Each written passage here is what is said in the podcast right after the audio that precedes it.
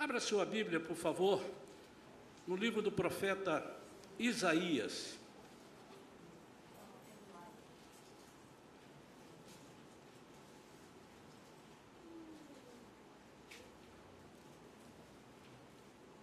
Vamos ler o capítulo 40, no capítulo 43, vamos ler dois versículos, versículo 18 e versículo 19. Isaías 43, 18 e 19. Por favor. Mesmo assentados.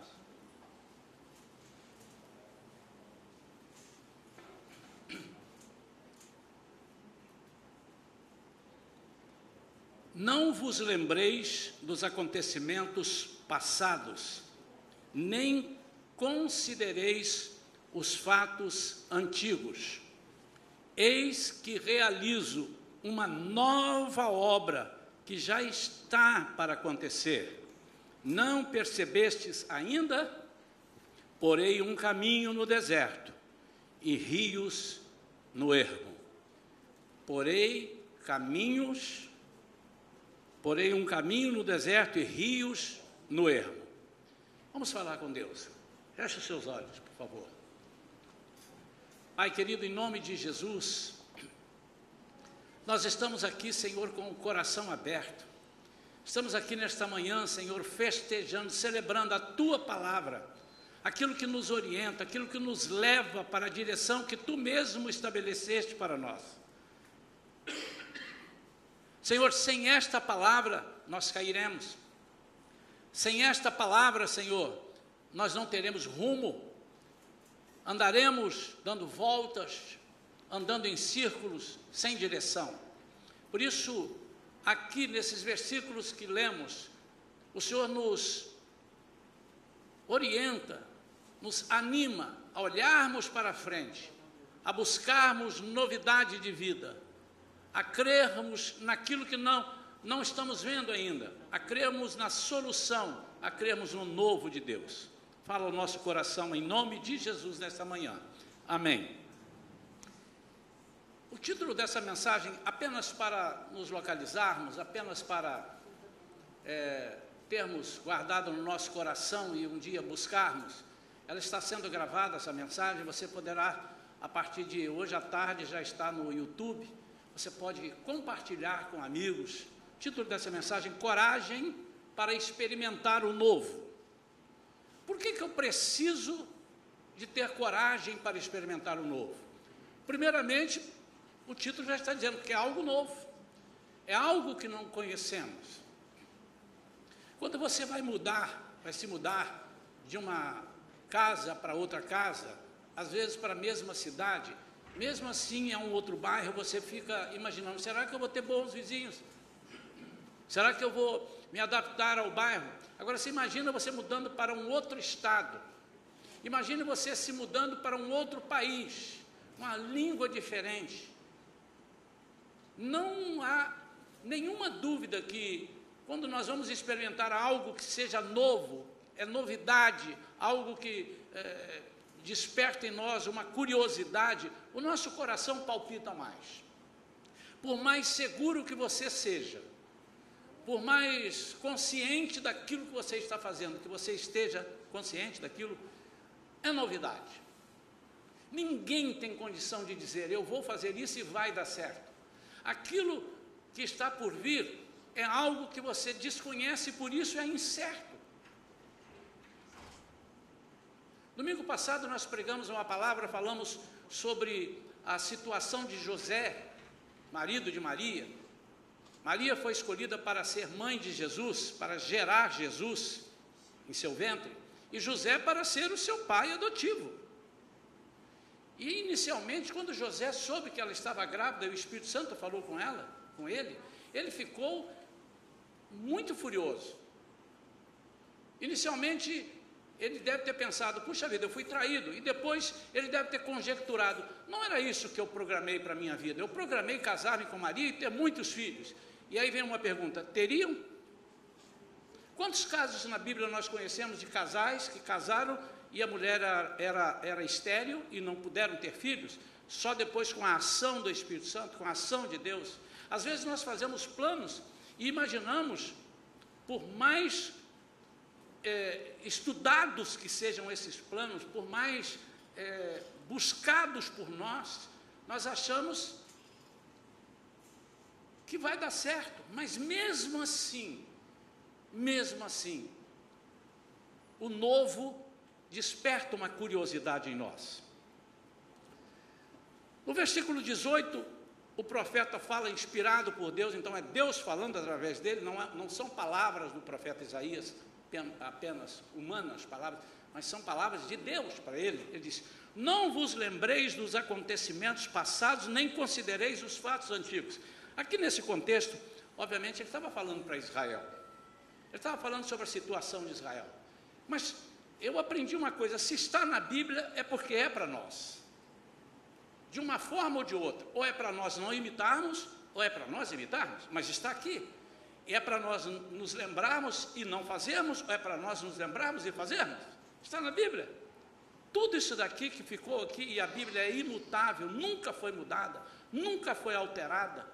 É porque a palavra de Deus, e a, ele mesmo disse que a palavra dele não muda, a palavra dele não volta vazia, a palavra dele é viva e eficaz, a palavra dele transforma a vida. Então ele está nos lembrando, e eu quero nesta manhã perguntar a você: como tem sido a sua vida? Você tem vivido se lembrando, ruminando, é um termo que se usa, né? ruminando, mastigando o passado? Como foi o teu passado? Eu não sei. Se o teu passado foi ruim, você vai ficar lembrando de coisas ruins. Isso não faz bem a ninguém, ficarmos nos lembrando das coisas ruins. E às vezes nós deixamos de experimentar coisas boas pelo medo por medo daquilo que nós experimentamos e deu errado. Há uma passagem na Bíblia sobre os discípulos estando no barco e vindo uma tempestade, e Jesus estava com eles dormindo ali no barco, deitado, e eles começaram a ficar apavorados. E segundo os estudos, eles estavam apavorados porque eles sabiam aquela região ali, a região da Gadária, onde eles estavam atravessando, era uma região de muitas tempestades vamos dizer, de muito furacão, de... Então, eles começaram a imaginar, e segundo os historiadores, algumas vezes barcos haviam afundado, ondas gigantes haviam se arremetido contra barcos ali, e eles começaram a pensar, tanto que eles levam para Jesus e dizem assim: o senhor não importa que nós pereçamos? Eles já estavam ruminando quem sabe as notícias de amigos, de pessoas que eles conheciam, que morreram ou se não morreram, tiveram seus barcos estraçalhados. Eles estavam lembrando daquilo e esqueceram de uma coisa espetacular, de algo novo. Eles tinham ali deitado junto com eles o dono da vida, o dono da tempestade, o dono do mar, o dono do vento, o dono de tudo. Tanto que quando eles acordam Jesus, Jesus diz ao mar: Mar, acalma-se vento, cesse. E eles dizem: Quem é este que até ao mar e ao vento manda e lhes obedecem? Por quê? Porque as coisas ruins que nós ficamos pensando nos emperram, nos travam, nos fazem ficar com medo de recebermos as coisas novas e quanta coisa nova Deus tem para dar para nós. Ele é novidade de vida. Ele diz: Eu vim para que tenham vida e vida em abundância. Mas, pastor, eu não sou desses. Que bom. Eu sou daqueles que eu lembro das coisas boas do passado. Mas ele aqui diz que você não deve lembrar de fatos antigos também. Fatos passados, fatos antigos, e esse eu englobo também com coisas boas. As coisas boas do passado podem me paralisar também. Eu posso viver do passado. Ah, como era bom. Ah, como era gostoso. Hoje já não é mais. E tanta coisa nova para ver e você, é, como eu me lembro em 1952, como eu me lembro em 1965, e você vai até 1970, depois volta em 1961, e vai em 1960, porque você experimentou tantas coisas boas que você não acredita que Deus possa fazer melhor. Você se agarra nas coisas boas e joga fora a oportunidade de ver o melhor. Que Deus é esse que nos dá algo bom hoje e amanhã diz, ó, eu, eu posso ser sincero para vocês, Deus falando, quem sabe, né? Você está pensando assim. esgotou meu estoque, eu não sei mais o que fazer. Vocês vão, vão, vão fazer o seguinte: está quase acabando, Jesus está quase voltando, vai vivendo com o que eu já dei, experimentem isso aí, guardem isso daí. Nosso Deus não é esse. Eu não sei para você, para mim ele não é.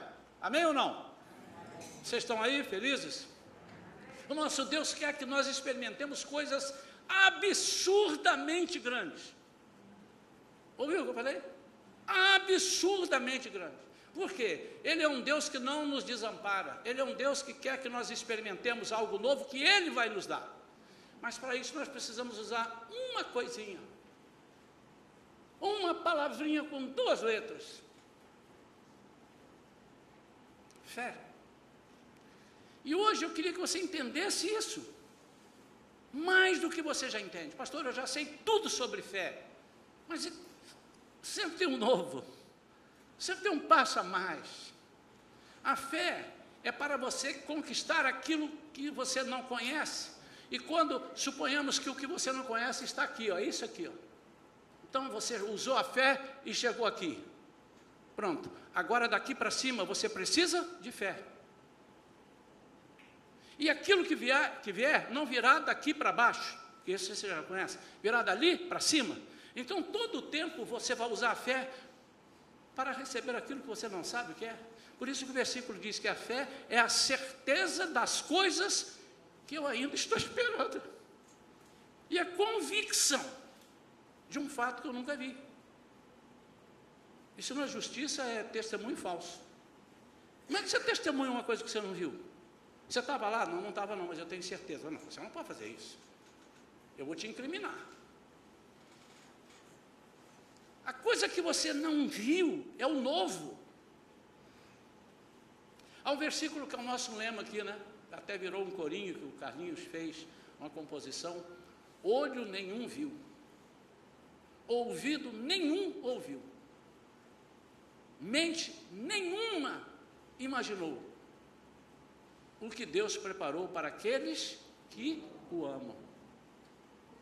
Ele está falando não só dessa vida, mas principalmente, esse versículo a gente usa para essa vida, mas ele está falando do vindouro. Por mais que nós estudemos, é coisa nova. Por mais que a Bíblia diga, é algo inimaginável. Você, ah, mas eu já imagino, mas você está muito longe de imaginar. O novo de Deus, então, significa algo que você nunca experimentou, nunca viu, nunca imaginou, e só Ele sabe o que é. Meu amado, se só Ele sabe o que é, não fique preocupado, você não vai saber. E se Ele sabe o que é, fique tranquilo, Ele já sabe o que é. E é engraçado que às vezes nós falamos, eu confio em Deus, eu confio em Deus. Nós temos um problema, Deus me guarde, Deus me livre. Mas quando ele diz assim, eu tenho algo novo para você, você fica assim, mas será que tem? Será que é? Será que. Como é que vai ser? Eu imagino se Deus fosse você. Se você fosse Deus, se eu fosse Deus, nós íamos ficar muito aborrecidos, ia dar muito cascudo na cabeça das pessoas, cabeçudo. Você ainda não aprendeu a confiar em mim? E por ser novidade, por ser algo desconhecido, requer o quê? Desafios e coragem. Alguém uma vez disse que a fé, é, é, para você experimentar algo novo, ou seja, usando a fé, é como se você fosse dar um salto no escuro sem ver nada. Meu Deus do céu. Ainda que você ouça uma voz.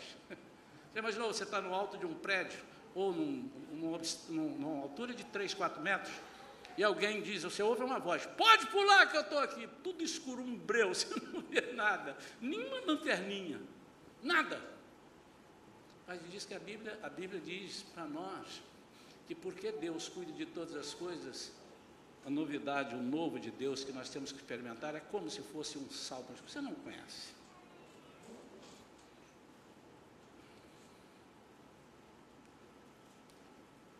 Sempre haverá algo adiante que você nunca viu. Sempre tem uma novidade. Na vida cristã, sempre tem algo que você nunca viu. A Bíblia não narra tudo o que aconteceu com Jesus. No último versículo do Evangelho de João, se você abrir lá o último versículo, no último capítulo, vamos ler? Então vai lá para o Evangelho de João, o último versículo. Vamos ver o que, que ele vai dizer aqui. Então é o capítulo 21, que é o último capítulo. O versículo é o 25, e diz assim: Jesus realizou ainda muitas outras maravilhas. Se todas elas fossem escritas, uma por uma, acredito eu que nem mesmo o mundo inteiro seria capaz de conter os livros que se escreveriam. Ah, pastor, mas isso aí é uma isso é uma figura de linguagem, isso aí. Por isso que às vezes você não recebe as coisas, porque você acha que o que vem é uma figura de linguagem. Você acha que as palavras de vida que nós, alguém fala para você no nome de Jesus, é uma figura de linguagem. Você é capaz de se lembrar daquela promessa que alguém fez a um amigo seu e não se cumpriu, e você diz assim: Eu tenho medo de promessas, não gosto de revelações, não gosto de promessas. Você imaginou? Se todos os advogados fossem eliminados da terra porque um advogado fez uma coisa e perdeu uma causa e falou uma mentira para o seu, seu cliente? Você imaginou se todos os médicos fossem eliminados da terra porque um determinado médico abusou de sua paciente? Então agora eu não creio mais nenhum advogado, nem mais um médico, nem mais um professor, porque um professor me ensinou errado, um professor reprovou um aluno indevidamente, porque um médico fez isso ou aquilo. Não. A palavra de Deus diz que o novo é o novo dele, é aquilo que ele nos traz. E por fim, o novo não é algo que você busca pela emoção mas por decisão de desejar viver algo novo. Então você precisa, é algo então que é racional. Eu quero viver algo novo. Você imaginou se acontece assim com o seu casamento, o inverso disso aqui? Diz assim, como é que você vai? Ah, eu vou andar aí, se um dia eu encontrar alguém, eu converso, como é que vai? Tudo bem? Você está fazendo o quê? Eu não estou fazendo nada. É não, não. Você já pensou no seu... Não, não pensei não. Vamos casar? Ah, eu ouvi falar que há casamento. Vamos casar, vamos casar, casamos. Será que alguém casa assim? Pode ser que haja. A possibilidade de dar certo de zero a mil é menos um. Essa é a possibilidade. Por quê? E por que, que nós não fazemos assim? Porque nós desejamos, eu quero casar. E muitas vezes, aí, fazendo um parênteses, as pessoas, depois lá na frente, não sabem por que, que deu errado é porque ele tem uma visão, a esposa tem outra, a esposa tem uma visão, o marido tem outra. Nós temos o que é que nós queremos, o que é que nós queremos construir? Vamos morar aonde? Vamos aqui ou vamos para fora do Brasil? Vamos fazer um planejamento? Vamos ter filho nos dois primeiros anos ou não vamos ter filho? Vamos trabalhar tantas horas por dia? Vamos comprar um carro ou uma casa? Vamos comprar uma bicicleta ou vamos passear de, de navio? Você precisa programar, mas isso é outra pregação. Então você faz planos. O estudante, nós temos estudantes aqui, fizeram o Enem, outros já passaram para a faculdade, amém, para rimar com o Enem. Programou, ele não falou assim, mãe, eu vou na rua, você vai aonde? Eu vou entrar na faculdade qualquer aí, vou fazer uma inscrição, vou passar. Não, não. Então dá medo. Irmãos, se essas coisas que são perecíveis precisam ser vistas dessa forma, imaginem as coisas que são eternas, que não têm volta. Você pode ter estudado, e nós temos casos de pessoas que fizeram engenharia, depois ele disse, não era bem isso não, eu acho que eu me equivoquei, eu vou fazer medicina. Engenharia? Medicina? Você é professor?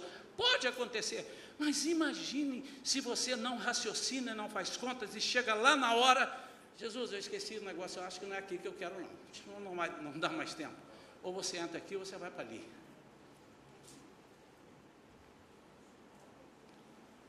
Sempre será uma surpresa para você, algo que você nunca viu. Então, eu fico com as dicas do apóstolo Paulo falando aos Filipenses, no capítulo 3. Essa é a forma de você conseguir é, ter êxito naquilo que Deus preparou para você como novo. E ele fala assim no versículo 13: Irmãos, não penso que eu mesmo já o tenha conquistado, mas tomo a seguinte atitude. Primeira coisa que eu quero que você nesta manhã pense é sobre atitude. Pastor, eu nunca fiz nada e fui abençoado, caiu do céu. Porque Deus é misericordioso, mas isso não significa que vai cair todos os dias. Então você precisa tomar uma atitude.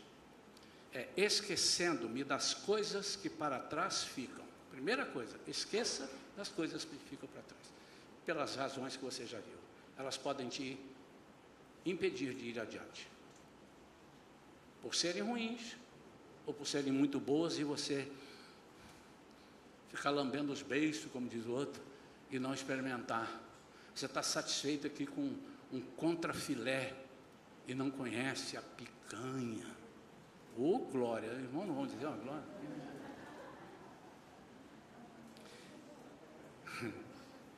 Esquecendo-me das coisas que para trás ficam. Mas não é só esquecer.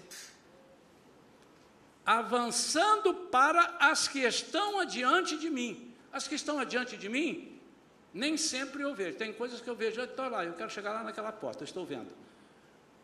Mas eu quero chegar em Icaraí, a Icaraí agora. Quero chegar a Icaraí.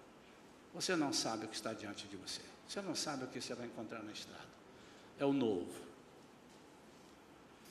Avançando para as que estão diante de mim, apresso-me em direção ao alvo, a fim de ganhar o prêmio da convocação celestial de Deus em Cristo Jesus.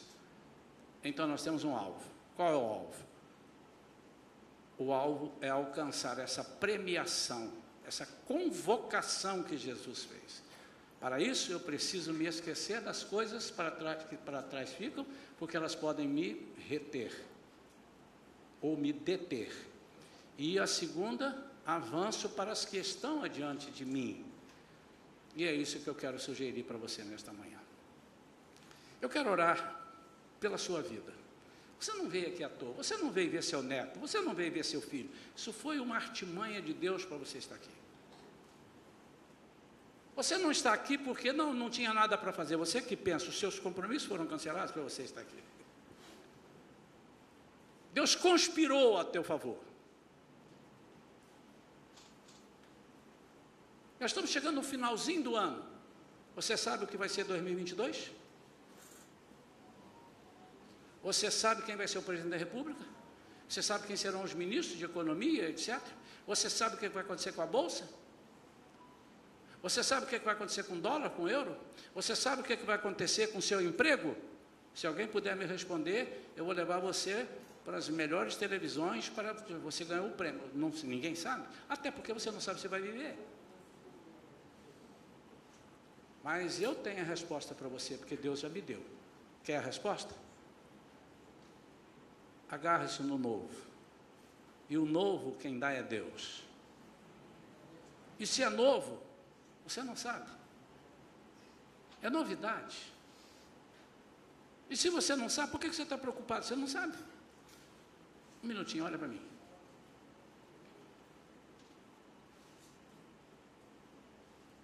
Pronto. Acabou de passar uma música na rádio 99, JB. Qual é a música? Fala para mim, ganha um milhão de reais. Você não sabe, mas passou a música. E se lá passou uma novidade assim, atenção, está fechando tudo agora aí fora. Ninguém sai, ninguém entra, e quem não conseguir sair vai morrer todo mundo aqui dentro. Que cabo vocês estão, irmãos? Vocês não ouviram. Então aquilo que você não sabe, não fique preocupado, você não sabe.